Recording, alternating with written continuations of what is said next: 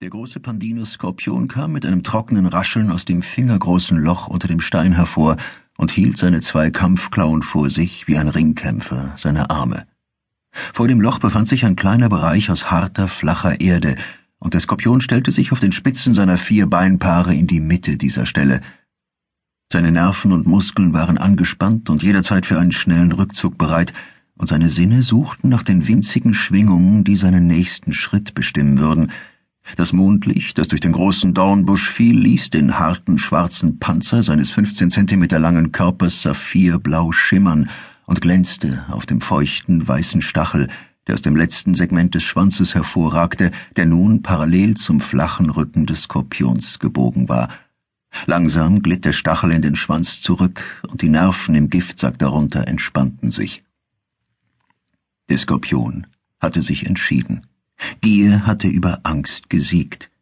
Dreißig Zentimeter entfernt, am Fuß seines steilen Sandabhangs, war der kleine Käfer allein damit beschäftigt, zu besseren Nahrungsgründen weiterzutrotten und die, die er unter dem Dornbusch vorgefunden hatte, hinter sich zu lassen.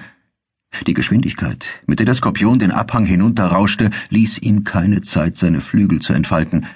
Die Beine des Käfers zappelten protestierend, als die scharfe Klaue seinen Körper packte. Dann stach der Stachel über den Kopf des Skorpions hinweg in ihn hinein, und er war sofort tot.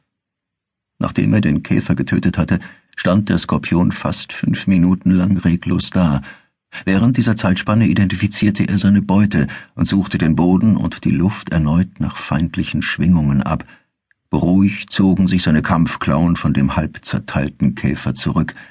Die zwei kleinen Kieferklauen streckten sich vor und griffen ins Fleisch des Käfers, dann fraß der Skorpion eine Stunde lang und mit extremer Genauigkeit sein Opfer. Der große Dornbusch, unter dem der Skorpion den Käfer getötet hatte, stellte in der weiten Ausdehnung der flachen Steppe knapp 65 Kilometer südlich von Kisidougou in der südwestlichen Ecke von Französisch-Guinea die einzige Orientierungshilfe dar.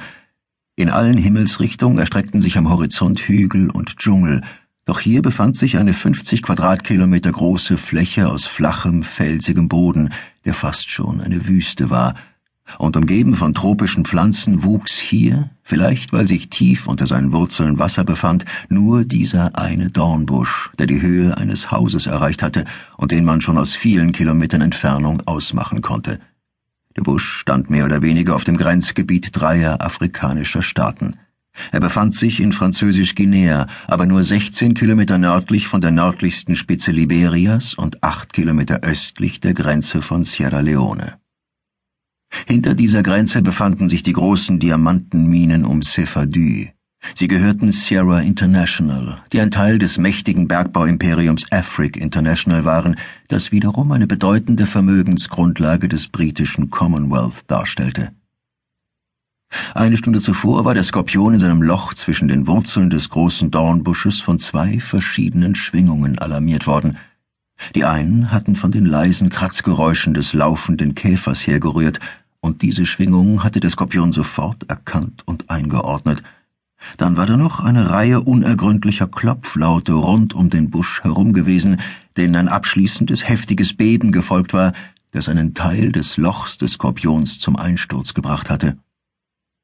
Danach hatte der Boden leicht und rhythmisch gezittert, doch die Bewegungen waren so regelmäßig gewesen, dass sie bald zu einer unbedeutenden Hintergrundschwingung geworden waren.